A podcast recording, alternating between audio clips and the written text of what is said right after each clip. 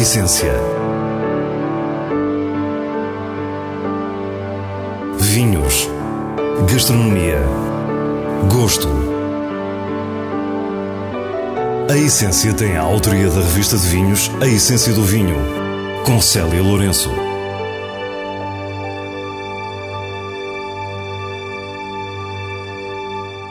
Boa noite. Os caminhos da Essência levam-nos hoje até à região de Alenquer, em Lisboa, para conhecer a Quinta de Pancas. Depois rumámos à Bairrada, onde fomos recebidos por Ataíde Semedo. No final, apresentamos-lhe ainda as sugestões semanais e a leitura com os vinhos de bolso. Fique e descubra a nossa proposta para o que é realmente essencial. Toda a zona de Alenquer, na região de Lisboa, tem um percurso rico relativamente à produção de vinho. Visitámos a Quinta de Pancas, precisamente uma das chamadas Quintas Históricas de Alenquer, que depois de um período de sombra, conhece agora uma fase de renascimento. Estivemos com Cláudia Paiva, a diretora de marketing, a quem perguntámos o que seria mais fácil: construir uma marca nova ou recuperar a existente. Fazer uma marca nova muito mais fácil fazer uma marca nova. Não há histórico, não há passado, não há resistência, não há ideias pré-concebidas. Eh, é um, é um trabalho, se calhar, mais longo, eh, construir uma marca nova, mas mais fácil a nível humano. Relançar uma marca que já foi um ícone uh, traz um desafio acrescido, que é o histórico e o peso do passado tudo o que ele tem de bom e tudo o que ele tem também de menos, de menos positivo. A chave está precisamente nestas palavras de Cláudia Paiva, uma marca que já foi um ícone. Muitos lembrar-se-ão dos vinhos da Quinta de Pancas no final do século XX, onde rótulos como o Special Selection, Cabernet Sauvignon ou o Premium preenchiam a definição de ícone.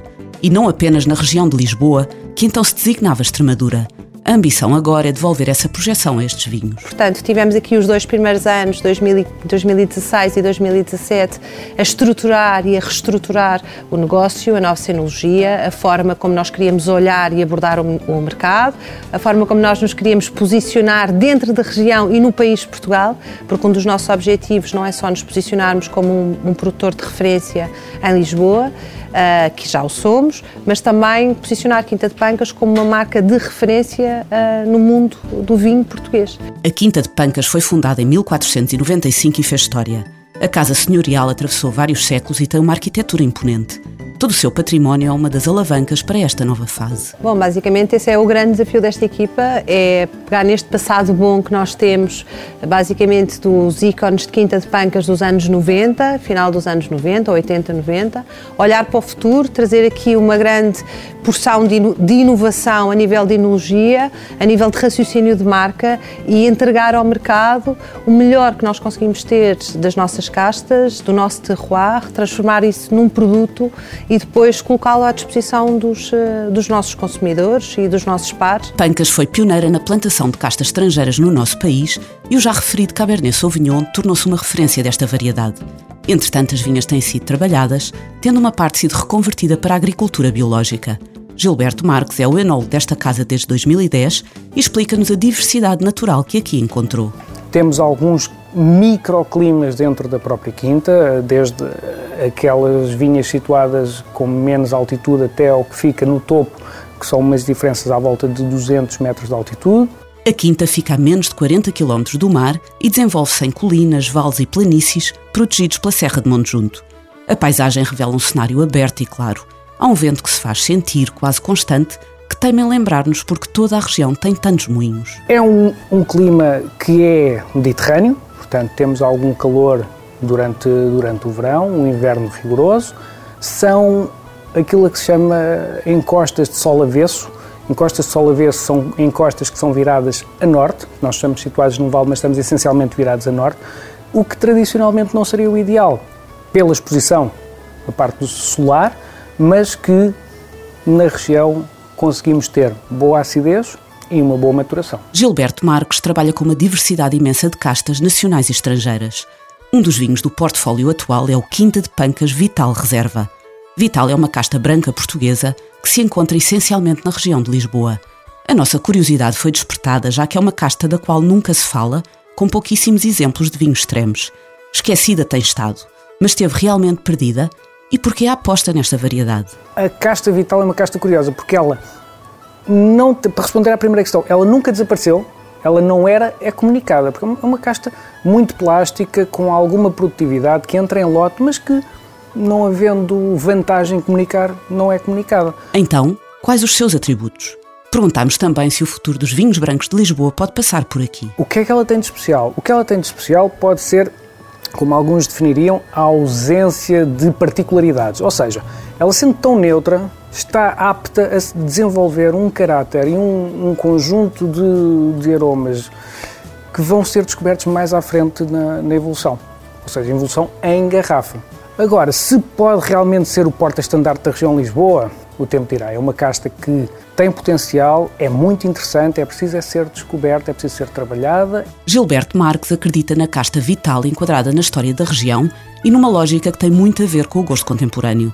A Quinta de Pancas está a renascer e percebe-se claramente a base sólida que a sua história lhe proporciona. Na região de Lisboa já passámos por alturas muito variadas em que temos uvas com mais produção, uvas mais internacionais. Neste momento o que se passa, penso eu, na minha, na minha opinião, é um retorno às origens. Um retorno às origens, uh, compreender o que a região tem de, de melhor, o potencial que existe para se produzirem vinhos que se gostem de consumir agora e que tenham potencial para envelhecer, o Vital está a surgir como uma casta que consegue, consegue juntar todas estas qualidades e que nos vai proporcionar no futuro, espero eu, muito prazer a consumir. Ataíde Semedo é o nome da bairrada com uma vida dedicada ao vinho e uma história ligada a vários projetos. Fomos encontrá-lo na sua vinha em Carros, na freguesia de São Lourenço, na zona de Anadia, onde começa por nos falar da sua juventude. Eu estava numa área completamente diferente. Eu estava em engenharia mecânica, em Coimbra, na Universidade de Coimbra, e depois resolvi abandonar e vim para o mercado para o, para o mundo dos vinhos, uh, por laços familiares.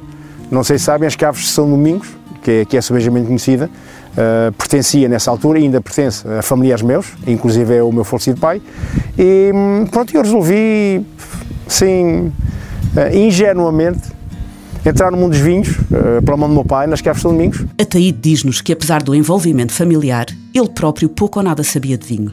A partir do momento em que entra nas Caves São Domingos, aprende, estuda e, sobretudo, questiona, começando a sentir necessidade de construir um projeto seu. Resolvi comprar uns hectares aqui na Bairrada, 6 hectares nessa altura, e comecei só, em 1987, um, o ano em que saí das de São Domingos, depois de lá estar 10 anos, uh, e pronto, comecei lentamente uh, a produzir vinho branco, o vinho tinto, Passado três anos comecei a produzir espumante, entretanto foi aumentando, fui, fui realizando algum, algum capital e fui investindo tudo na vinha, comprando mais área. Nesse processo comprou a Quinta da Rigodeira e a Quinta da Dona, vinhos que marcaram a produção da bairrada.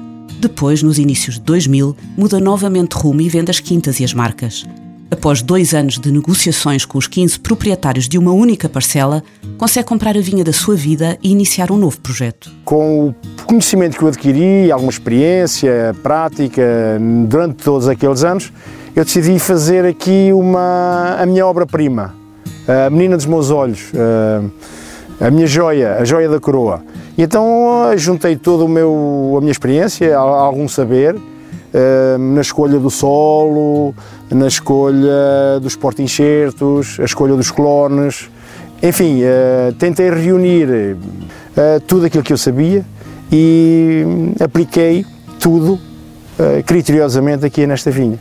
A Taíde Semedo é um verdadeiro one-man show. Assegura tudo da enologia à viticultura e explica-nos melhor a sua vinha de solos argilocalcários, como é comum encontrarmos na região. É um talhão único, é uma mancha só, eh, com uma exposição ótima, como podem ver, exposição uh, norte-sul, uh, ou seja, o sol, a vinha é banhada pelo sol diariamente de manhã à tarde, ao final da tarde.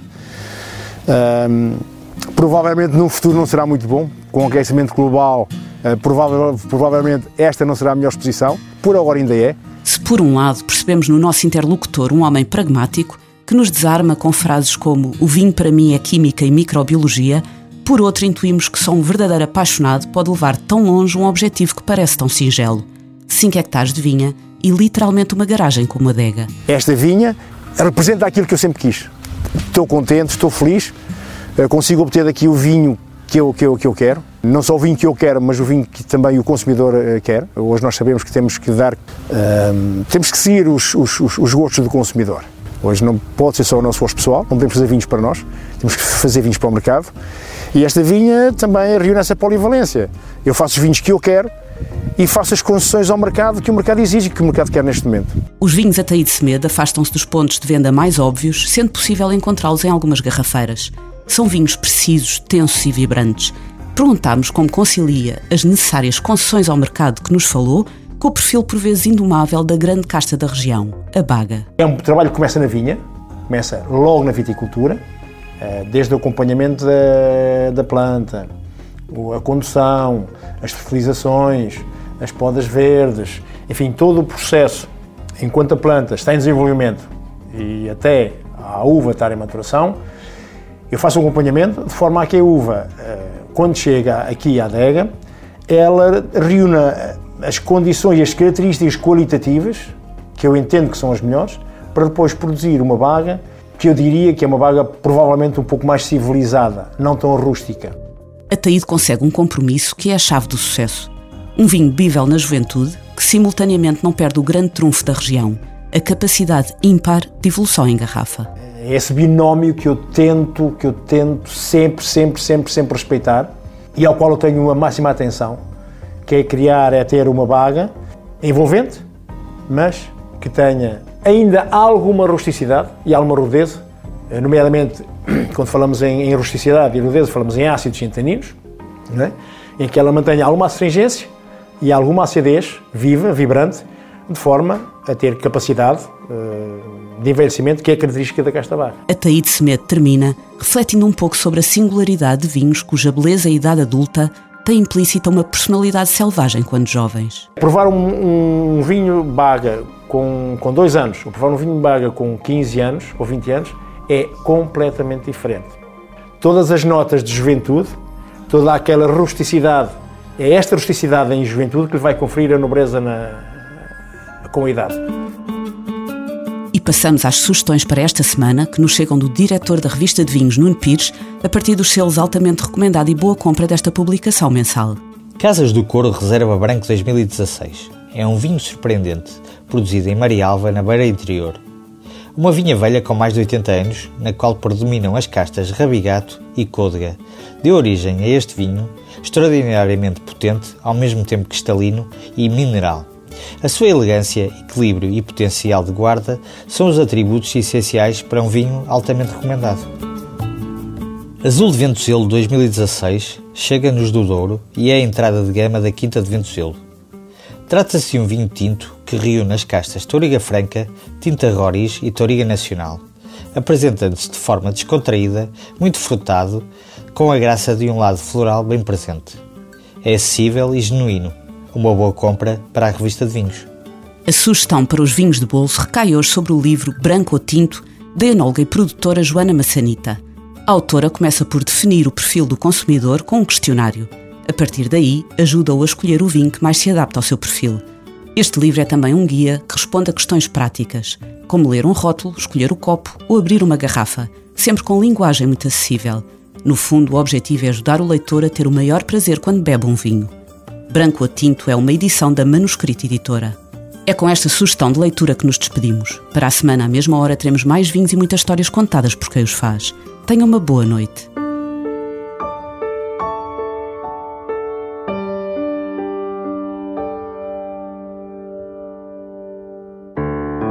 A essência.